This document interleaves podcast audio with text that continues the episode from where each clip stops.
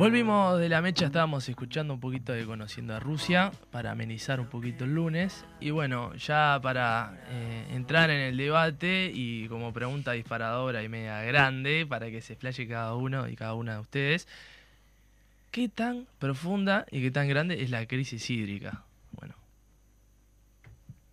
Bueno, ¿qué tan profunda y qué tan grande? Es enorme y profunda. Y sobre todo ha generado, ha, demostrado o ha desnudado el grado de improvisación de este gobierno. Porque ya lo hemos visto improvisar en otros temas. Pero en esto han hecho cualquier desastre. Eh, al punto de estar eh, poniendo en riesgo el agua para dos millones de personas. Imagínate, no estamos hablando de que eh, en una localidad chica eh, se rompió las bombas y vamos a hacer, vamos a llevar camiones de agua potable de otro lugar y vamos a subsanar la situación. No, no, estamos hablando. El presidente de hoy se había dicho que quedaban 18 días, hace unos cuantos días atrás, estoy calculado que era hasta el 30, 31 de, de, mayo. Estamos a 22, el feriado que no se corre. ¿Y qué van a hacer el, el, primero de junio? ¿Qué, qué está, qué, ¿alguien, ¿Alguien dice que va a pasar el primero, el primero de junio? Que dijeron es que van a dar agua igual calidad y si no llueve, peor calidad. O sea, como, como, como alternativa, ¿no? Y no, no hay nada, yo por lo menos no, nosotros no vemos nada que, que determine que haya un cambio sustantivo en cuanto a la improvisación esta que se está armando. Recién estábamos conversando sobre la represa que van a hacer. Nosotros le hicimos una taipa, un montículo de, de tierra para tratar de manejar un poco la marea que viene con una persona en una retroexcavadora y esto es así que va a ser una que va a agarrar cuando para represar el agua cuando pasa el agua va a ser una, una agujero en la taipa va a pasar el agua va a poner tierra empujar tierra para que el agua no vuelva para atrás y así es. No puede haber una planificación previa a eso es como una improvisación. Y es como una improvisación no es como una no saquemos es una improvisación. También estaba escuchando que iban a una teoría de aguas aluviales, que capaz que, que nos puede explicar más, de que abajo de, los ríos pasan ríos subterráneos. Bueno, vamos a agarrar y vamos a hacer un pozo ahí para ver si, si existe. No sé, capaz que llegamos a China con el pozo o capaz que hacemos un desastre ambiental mayor. Pero no importa, porque la idea es decir, estamos haciendo, estamos haciendo, estamos haciendo, estamos haciendo, estamos haciendo. Y no están haciendo nada, más que andarse a los golpes, ¿no? Haciendo sobre la marcha también. Sí, claro, sobre la, sobre la marcha, porque a ver, vamos a, establecer una línea de tiempo. Y vamos a usar al inefable senador da Silva, que sacó cartel en octubre del año pasado diciendo que el gobierno este sensible con los con el motor productivo y los más laboradores del país, le había sacado o le había exonerado o había tirado para adelante unos pagos de eh, para el, sector rural, BPS, DGI, una cosa por el estilo. Quiere decir que ya en esa fecha, ya el gobierno sabía que nos estábamos enfrentando a una seca importante. Regalaron octubre, noviembre, diciembre. En enero se tiene que ir a, descansar, pobres muchachos. Imagínate, todo lo que demoran, todo lo que trabajan. En febrero llegaron y dijeron, ah, hay crisis de agua. ¿Vamos a hacer algo? Vamos a, vamos a agarrar y vamos a hacer un plan de restricción de uso de agua y vamos a salir a fiscalizar. Eso fue lo que hicieron. Entonces pasó febrero, marzo, abril y estamos en mayo. ¿Qué obra importante se podía haber hecho? No sé, pero probablemente algunos, si vos usás esos 7, 8 meses que tuviste sabiendo que probablemente te iba a pasar lo que te pasó en cuanto a pedir restricción de, consumo de agua en serio, manejar sobre el mercado de, las aguas embotelladas, que es un tema interesante para hablar todo lo que nos está saliendo, obras que hubiesen permitido generar alguna, alguna otra, algún otro efecto. Y no lo hizo. Quiere decir que se rifó 7, 8 meses para ver el grado de improvisación, ¿no? Hay que esperar que iba a llover. ¿Nos, jugamos a la lluvia? ¿Cuánto tendría que llover en estos momentos? ¿Y cuándo va, se va a normalizar? No, no hay respuestas, ¿no? Y mira, ahora estamos. Por lo menos oficialistas. Mm, a ver, pusemos de vuelta al inefable da Silva, que no cree en el NUMET, pero estamos viendo ahora las, ¿cómo se llama? los pronósticos. Y este mes prácticamente no van a haber lluvias significativas. El día repasado yo les comentaba 8 milímetros y medio sobre, sobre aguas corrientes. Nada, 8 milímetros y medio no me da ni para regar las plantas. Menos para el agua de la población. Y el mes que viene probablemente estemos en una situación similar. Quiere decir de que es una cuestión que, que, sigue, ¿no? Sí, yo le quiero capaz que poner en el papel de defensor porque para pelear un poco nomás este, y para abrir un poco la cancha. Le quiero dar el beneficio de la duda y citando a Ismael, al inefable senador da Silva, para preguntarle a Verónica, ¿cuánto puede influir el factor climatológico y, la sequía per se? Eh, claramente esta es una situación atípica. ¿no? Desde el punto de vista del clima, el clima como el tiempo atmosférico en periodos largos, es una situación atípica, ¿no? No, no es, no es típico que existan tres años seguidos de sequía. ¿no? es algo típico, podemos decir que capaz que no es esperable, pero claramente acá veníamos de dos años de sequía, entramos en un tercer año de sequía, posiblemente la crisis hídrica podía ser grave. Ahora, los efectos de esta crisis hídrica y de crisis del agua grave que estamos viendo ahora están dados y están profundizados por malas gestiones o malas decisiones del gobierno. Un poco lo, decía Ismael, ¿no? Esa cuestión de, tiempos en tomar las decisiones, ¿no? ¿Qué tiempos hay para esto? Si veníamos de dos años de sequía, era posible que las reservas de agua bruta en Paso Severino eh, se fueran consumiendo, ¿no? Es razonable. Si no recarga, si no llueve, vos en un momento es un producto finito que si no se recarga lo vas a estar utilizando. Acá claramente hay un problema de eh, gestión, de definiciones de gestión, de algo que muestra que no estaban preparados. Eh, la última sequía grave, pero no tan grave, que se dio en 2009, las reservas de Paso Severino bajaron de una manera muy importante en un periodo de tiempo corto, pero ahí el Frente Amplio en el gobierno no esperó que lloviera en realidad tomó decisiones que hicieron que se pudiera eh, mitigar los efectos de, esa crisis hídrica que podían llevar a tener algún efecto en la calidad del agua o en, ni siquiera hablemos de la calidad, hablemos de poder brindar agua a más de la mitad de la población del Uruguay. Acá hay un efecto claro del clima, lo que pasa que en un marco de cambio climático, variabilidad climática, donde cada vez es más difícil o hay mayor incertidumbre en la capacidad de generar pronósticos, no puede ser la solución esperar que llueva, ¿no? Y, tampoco puede ser el argumento si el Frente Amplio hubiera hecho cosas, ahora no estaríamos así.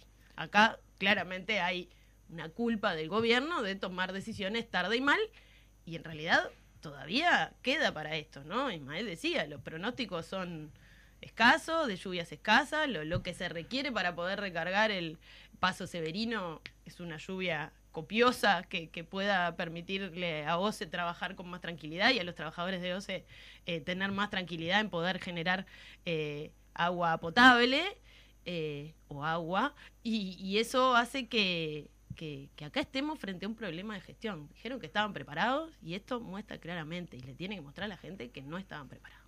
Sí, este, lamentablemente le tengo que informar a Silva que me bajé de su barco simplemente con una respuesta y salir a dar la cara. Este, hablando de eso, y capaz que una pregunta para, para los dos, este, ¿hace cuánto se puede prever esto? ¿Y hace cuánto deberían empezar a trabajar? ¿Y cuáles hubiesen sido las respuestas más deseadas? Bueno, a ver, yo, vamos a usar, vamos a usar también, vamos a usar al gobierno. no solo a Da Silva. No solo a, Da Silva, pero vamos a usar al gobierno en lo que, en lo que dice, porque este gobierno de memoria corta, dice, después se dice, ¿no? Cuando hubo el llamado en régimen de comisión general al en ese momento ministro Peña, desde el oficialismo gritaban voz en cuello diciendo de que cuando asumió este gobierno en aguas corrientes, en Paso Severino, quedaba agua para 70 días. Estamos hablando cuando asumió este gobierno, marzo de el 2020 el directorio asumió un mes después, un mes y medio después. Quiere decir que ellos ya sabían, cuando asumen, de que tenían problema de agua. Y lo toman como, lo ponen como que fue un gran logro de, de, la administración poder haber revertido esos 70 días. Entonces ellos las señales las tenían claras. Pero ¿cómo, cómo este gobierno eh, trató el tema? Desde que asumieron la fecha no ingresó nadie a trabajar a OCE nadie. Hemos, se han ido cerca de mil compañeras o compañeros funcionarios de OCE y no entró nadie. Nadie entró a trabajar a OCE como funcionario público. Sí tienen algunos rabalúos ahí con, con las cooperativas sociales, que será otro tema. Inversiones. el primer presupuesto de OCE estaba puesto a Casupá. Pero también, ¿qué dijeron? Por un instructivo de PP, podemos poner como inversión un porcentaje de lo ejecutado del año anterior, creo que en torno al 60% de lo ejecutado. Quiere decir de que este gobierno se preparó para esto que le está pasando. O sea, armó la tormenta perfecta. ¿Por qué? Sequía, falta de, de personal, falta de inversión y improvisación. La tormenta perfecta. Claro. Tormenta perfecta. Entonces llegamos a esta situación. ¿Qué podías haber hecho en tres años? Ah, bueno, a ver, vemos que está perdiendo por ahí. Si hubiésemos tenido trabajadores y trabajadoras que pudieran trabajar sobre esas pérdidas, capaz que no teníamos esta situación. O se pierde el 50% del agua que eleva. ¿Cómo se arregla? Cambiando cañerías que tienen casi en algunos lugares 100 años. ¿Hubi- ¿Hubo ese trabajo? No. ¿Por qué? Porque, porque como era un buen negocio para el privado, ¿qué hicieron? Trataron de meter eso con el, por intermedio de las PPP a un privado que va a agarrar y va a trabajar sobre las pérdidas, después nos va a cobrar una torta de plata, ¿no? Quiere decir de que lo que había que hacer, que se tenía que hacer cargo el gobierno, no se hicieron cargo. Entonces, es la tormenta, armaron la tormenta perfecta. Armaron la tormenta perfecta. Ayudado, obviamente, por esa falta de memoria que lo dicen un día y después no lo dicen, porque si les quedaba 70 días cuando asumieron y ahora estamos que le quedan para 10, 10 días, 12 días, ¿qué hicieron? Es responsable de todo eso. Armaron una tormenta perfecta. Es un grado de improvisación importante. Mala gestión, improvisación y jugar para por la galería, ¿no? Jugar para, para hacer, ¿cómo se llama? Ir a, decir que están haciendo cosas cuando en realidad no están haciendo cosas, ¿no? Como este famoso intento de proyecto eh, Arasatí Neptuno que se tiene que se tiene que cancelar porque si hubiésemos tenido ese proyecto funcionando igual no ten- tendríamos este, este problema porque aparte part- parten de un error capaz que ahí Verónica me puede ayudar más cuando hablan de que fuentes infinitas de agua no existe no, es- no hay un lugar que sea una fuente infinita de agua entonces parten de esa, de esa premisa no aparte yo termino con esto este gobierno tiene la particularidad de que una persona dice que cree de que va a llover y no se tiene que respaldar en ningún dato, ni científico, ni, hay, ni nada. No, se le ocurrió y la prensa muchas veces lo levanta, Ah, ¿no? Esa dialéctica la tiene. No, es hermoso. Hoy me levanté y miré y dije, va a llover. Ah, Capaz que hasta le dolían las articulaciones. Claro, el gobierno dice que va a llover. Debe ser el cookie. Sí, yo, eh, a ver, eh, viniendo más acá y no, y no, no, o sea, sí desde que asumieron estaba claro eso y está, eh, yo no, no recordaba lo que, lo que menciona Ismael del, del llamado a Comisión General de Peña, que él mencionaba que, que habían logrado zafar de, gracias a sus habilidades en la gestión, de esos 70 días de agua, de agua bruta de reserva que les quedaba en Paso Severino. Ahora, viniendo más acá, el primero de marzo de 2023, en esto de que lo que dicen no lo basan en ninguna información, la página web de OCE tenía publicado estado de situación del déficit hídrico al primero de marzo de 2023 y ahí siguen un resto de informes. Ahí ya hablaba, las reservas acumuladas garantizan el abastecimiento normal hasta fines de abril, aún sin registrarse precipitaciones. Después hay informes semanales de esto, ¿no? 8 de marzo, donde dicen que la situación sigue incambiada, seguimos hasta abril, sin pronóstico de precipitaciones, y así hablan en el correr de marzo de cómo la reserva de aguas corrientes, perdón, la reserva de Paso Severino iba bajando su nivel eh, de manera muy veloz y sin un pronóstico eh, de lluvias que pudiera permitir recuperar eso. Ahí tenían información y esa información estaba y estaba disponible y es información que permite tomar decisiones, ¿no? Y eso, eso que dice que dice Ismael es así. Este gobierno menciona cosas, no se basa en nada, ¿no? Fuente eh, Arial 14 y, y van para eso y se levanta esa información como, como verdadera. Acá hay un problema. Tenían información, no tomaron decisiones a tiempo, por ejemplo, ¿no? El, decirle a la gente o informarle a la gente claramente de la situación que se estaba viviendo y del riesgo de déficit hídrico que se, que se venía para, para esos meses futuros, que son estos meses de ahora. Información clara que le permitiera a la gente tomar decisiones, ¿no? Porque por un lado está esto, qué cantidad de agua nos quedaba, ¿no? Y cómo, en realidad, como gobierno, como gestor, podés decirle a la gente, estamos en un problema, ahorren agua. Pero además hay cuestiones que vos podés hacer de manera activa, ¿no? Restringamos los usos a los usos que son esenciales. Eh, veamos cómo la producción puede hacer un uso más eficiente en el caso que que haga uso de agua potable, cómo mejoramos la capacidad de poder atender las pérdidas. Todo cosas que no se hicieron y que no se tomaron, y que no se tomaron decisiones a tiempo. Esto de, yo quiero introducir también relativo, al, tema de los datos, eh, todo esto del agua salada, ¿no? Y capaz que Ismael lo puede explicar mejor, pero ¿por qué el agua se empezó a, empezó a ser más salada? Es porque se tuvo que tomar agua de, de la que viene de las mareas, que entra por el Santa Lucía, para eh, diluir con el agua de Paso Severino para que eso dure un poquito más. Ahí el aumento de la salinidad no empieza cuando hicieron el decreto del Ministerio de Salud Pública, el decreto del Poder Ejecutivo. Cuando la Intendencia de Montevideo citó al Comité de Emergencia Departamental o se llevó la información en papel a ese comité, eh, desde la Intendencia digitalizaron esa información y cuando graficás la información acumulada del promedio de las tres líneas de bombeo, ya en marzo la salinidad se estaba acercando al límite, al límite, al mayor límite que, que permite la norma y antes de que estuviera el decreto del Poder Ejecutivo ya habíamos superado esos niveles, ¿no? Ahí también esa información no la brinda nadie, esa información ahora está disponible porque la Intendencia de Montevideo decidió hacer públicos esos datos y hacer públicos los datos de análisis en las policlínicas de Montevideo. Eso también le puede llevar a la población a entender la situación en que nos encontramos y tomar decisiones frente a eso.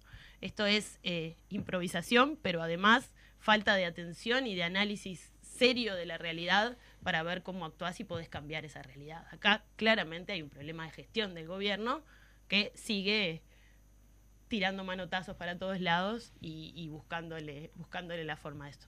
Igualmente me consta que, que OCE y que los trabajadores están buscando y analizando todas las posibilidades para ver cómo se sigue brindando el servicio, ¿no? Y, ahí sí que hay un compromiso y claramente el agua que llega es la mejor que pueden producir y eso se ve también mirando los datos.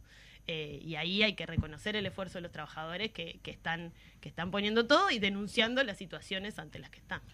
Esto de la sal en el agua es gravísimo este, por el sentido de cómo juegan con la, con la, salud de las personas, ¿no? Que, confían en el agua potable. Aparte siempre fue un recurso natural como que era muy característico acá, ¿no? del agua, que tenemos, se puede tomar agua de la canilla, algo que en otros países este, no pasa y bueno, como esta falta de, precaución, de también de focalizar los temas y tomarlo con, seriedad, ¿no? Este, llevó a este estado de situación.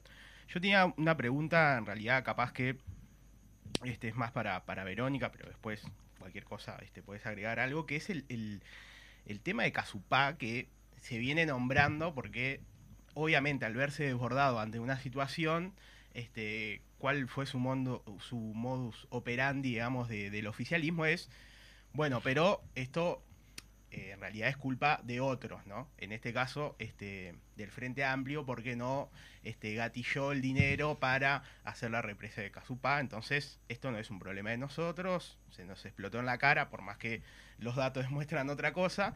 Este, pero bueno, ¿cuál es este, el el proyecto, el famoso proyecto Casupá, que parece que, sería como la gran salvación este, de, este, de esta situación apocalíptica.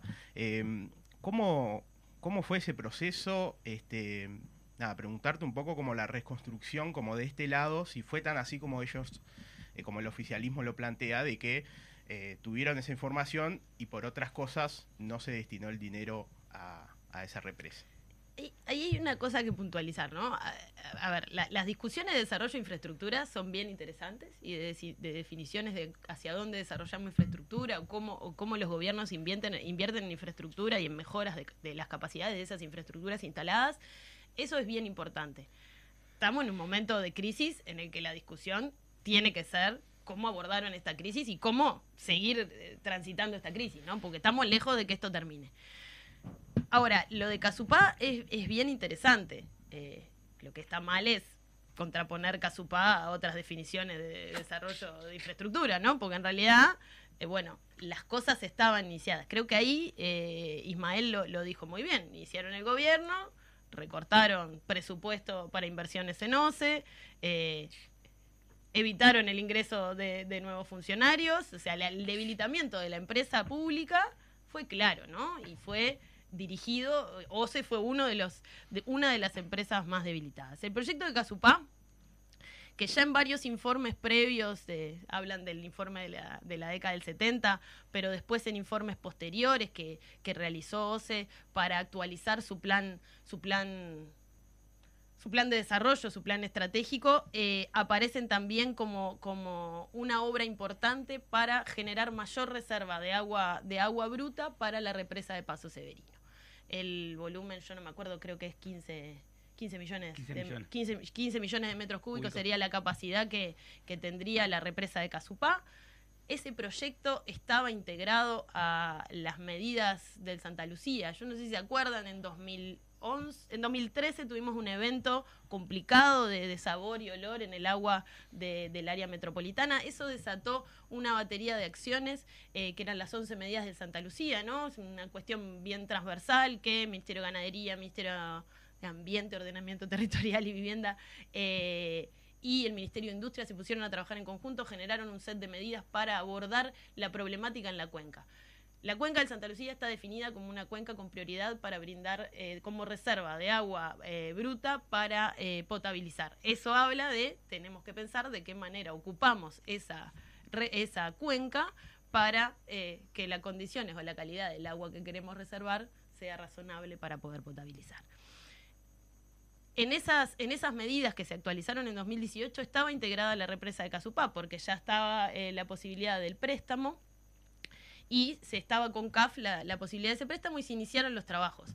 Eh, ahí estaba el, el proyecto, el proyecto ejecutivo, el primer proyecto ejecutivo, estaban eh, los padrones que tenían que expropiarse y algunos de hecho ya estaban expropiados, el plan de gestión ambiental de, de la construcción, pero también el estudio de impacto ambiental llegó a estar publicado un día en la página en la página de Dinacea ya en ese momento, de Dinama, en la página del ministerio, porque eso iba a audiencia pública. Ya imagínense ustedes el estado de avance que eso tenía. Acá hubo una decisión clara y una decisión política de parar ese proyecto y ir por otra, por otra línea de, proyecto que, es el, el proyecto Arasatí.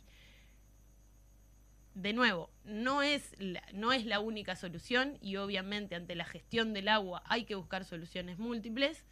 Nosotros del Frente Amplio hemos dicho que no, no nos parece la solución la de Arasatí, que sí hay que ir hacia buscar mayores reservas de agua, pero bueno, esa será parte de una discusión. Ahora, lo que es claro es que el proyecto de Casupá mejoraba las capacidades de reserva de la cuenca del Santa Lucía y de lo que es Paso Severino, generando agua, aguas arriba, una, una reserva que eso después podía, podía ayudar. También hay que dejar claro, eh, seguramente no estaría terminada para ahora por los tiempos en los que eso se había procesado, pero era una, un trabajo que se podría haber continuado y contrario a eso se, se prefirió parar. Eh, yo fui citada un par de veces en la última, en la última interpelación de, de la semana pasada, la interpelación que se hizo al ministro, al ministro de Ambiente, a la ministra de Salud, que estaba el presidente 12, eh, el Partido Nacional decidió citarme en un par de informes que, de consultoría de cuando estuve trabajando en una consultoría para OCE, para poner mi nombre ahí adentro, nomás, porque en realidad lo que decía es el estado de avance del proyecto no permite cumplir con todos los objetivos de la consultoría, pero en realidad ese proyecto se había frenado cuando ellos eh, agarraron la dirección de OCE. Bien, esto de la dialéctica que veníamos hablando, han instaurado un relato en la opinión pública de eh, que el problema es de la ciudadanía y sobre los usos que le ha dado al agua, sobre el mal uso del agua. ¿Cuánto puede haber influido el uso de, que le han dado los ciudadanos al agua, el mal uso? Este, esto como una pregunta retórica, pero sirve por algo que introdujeron también desde, la- desde el gobierno eh, a culpabilizar a- a- a la población. Bueno, eh, este gobierno tiene la, par- claro, tiene la particularidad de que la culpa siempre es de, de nosotros. Todo, toda la culpa es nuestra. Vas a comprar a Argentina porque es más barato y la culpa es tuya. Vas a, no sé, libertad responsable, la culpa es tuya. Y en esto del agua también la culpa es tuya, según el gobierno. Pero ahí es, es interesante. Porque, a ver, uno de los argumentos para llevar adelante el proyecto Arasatí Neptuno es un supuesto crecimiento demográfico. Me encantaría que tuviésemos un crecimiento demográfico en la zona metropolitana tal que, que- fuera necesario hacer una segunda planta de la característica que tiene, que tendría Neptuno Arasati, por más que en ese lugar sigue siendo inconveniente, ¿no?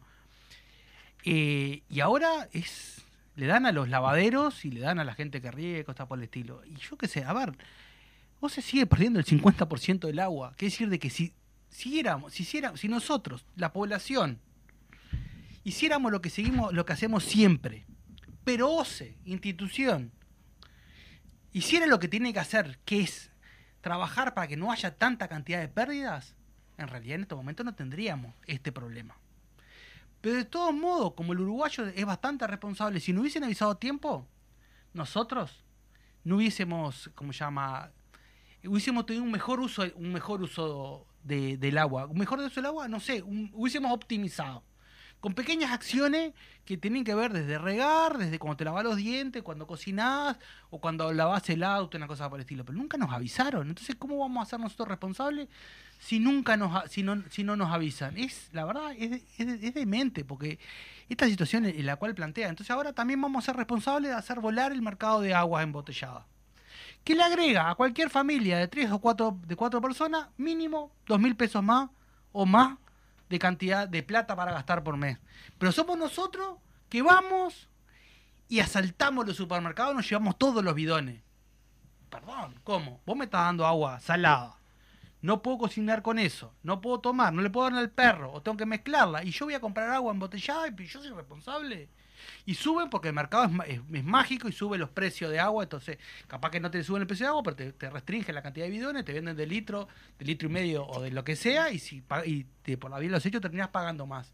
Y el mercado también no lo va a intervenir el gobierno, no va a poner una, una cuota para poder bajar eso para que la gente pueda consumir agua de calidad ya que la OCE no te la brinda como te la tiene que brindar, ¿también vamos a ser nosotros responsables de, responsable de eso? La verdad que es terrible esa situación. Es terrible porque no se hace cargo absolutamente nada. Pero sí vemos cuando salen las cosas bien, que salen y se dan bombo, lo que sea, por más que no lo hayan planteado ellos, como por ejemplo el Ceibal, algunas otras cuestiones más que andan a la vuelta, se, ¡ah, qué bien que no fue! Porque nosotros vimos y vimos cómo podíamos mejorar. Es terrible, la verdad, es terrible. Yo creo que la población ha hecho lo que ha, hecho con la información que ha tenido bastante bien lo que pudo, exactamente. Tenían que haber dado más información y no la siguen dando. Y no la siguen dando. Es terrible esta cuestión que no la sigan dando. No, no, estamos desinformados y después cuando hay cuestiones más positivas te son capaces de cortarte una cinta por tres aire acondicionados. Unos este, conitos, unos conitos. 15 conitos. 15 conitos.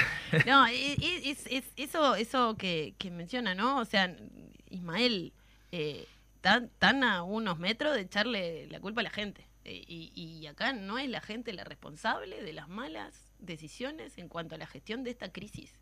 Lo otro, hay medidas para tomar que están tomando a las apuradas, tarde, mal, eh, que se van a llevar puesto un montón de cosas ambientales, ¿no? Porque yo cada vez que, escucho de así lo que vamos a hacer es romper los lagunones que están eh, en el lago de Paso Severino. Claro, se va bajando el nivel, la, topografía abajo de Paso Severino con la sedimentación es toda muy rara.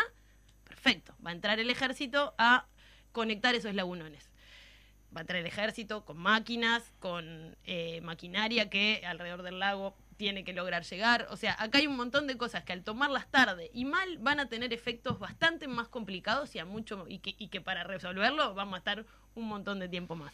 Los plásticos, ¿no? Los plásticos que se generan, ¿no? El consumir agua embotellada va a llevar a que se aumente mucho la generación de, de estos plásticos. Pero además de tomar decisiones o de lanzar medidas escasas, entiendo, por ahora para resolver este tema de cómo brindar agua, la que sea, eh, tiene que haber medidas concretas para apoyar a la, gente, ¿no? O sea, algunos podemos comprarnos el agua embotellada si la encontramos en el supermercado o en el almacén, pero hay otros que eh, le sumarle ese gasto a su ingreso es un problema.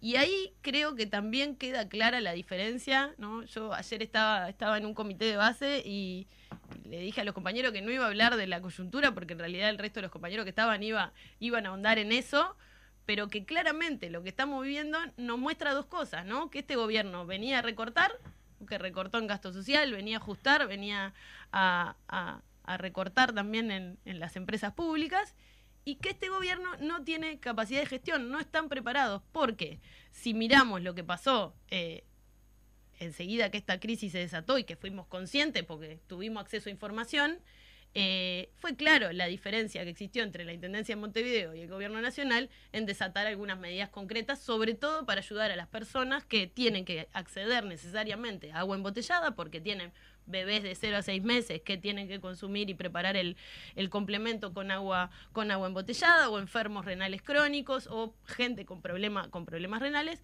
se desataron medidas concretas que tienden a ayudar a eso. Yo, de, desde el gobierno, hay algunas eh, líneas hacia eso, pero no son claras tampoco y no se muestran. O sea, día a día el gobierno nos está mostrando que no estaban preparados y que venían a ajustar.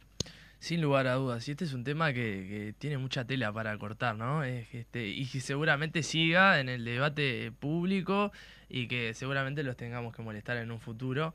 Este, realmente es una locura para, para nosotros y para nosotras también que no poder tomar agua de la canilla. Yo creo que eso es algo que también nos transpone a las generaciones sí. y es como lo vemos muy alejado en otra época. Este, pero bueno, se nos acabó el tiempo. Agradecemos a Ismael y a Verónica. Sé que tiene que terminar y una frente a eso que dijiste, ¿no? La, la construcción de OCE de, de, confianza en el agua es una construcción histórica sí. De, sí. del organismo. Y ahí Ismael puede ahondar en eso. En un ratito se la llevaron puesta. La llevaron puesta, tranquilamente. Y volver a generar confianza en el agua potable es un trabajo y un legado que va a ser la embotelladora de agua trabaja mucho para pa pegarnos, ¿no? Y nosotros le dimos este cachón importante. Sí. Muy bien, muchísimas gracias por venir, por participar en el espacio y bueno, nos encontramos el próximo lunes. Exactamente, nos encontramos el próximo lunes y lo el dejamos 24 marcha, en marcha, la... marcha. 24 marcha por el agua, 17:30 horas. 17:30 horas. Ojalá que sea multitudinaria y le pongamos el encuentro. Están, se está llamando. Se está dirimiendo está todavía. Sabemos cómo terminar hablando en la, en la plaza en la Plaza ahí Libertad. Como no. hacemos con todos los entrevistados y entrevistadas, los comprometimos a venir cuando quieran. Y bueno, nos reencontramos el próximo lunes, esperemos que con alguna lluvia mediante.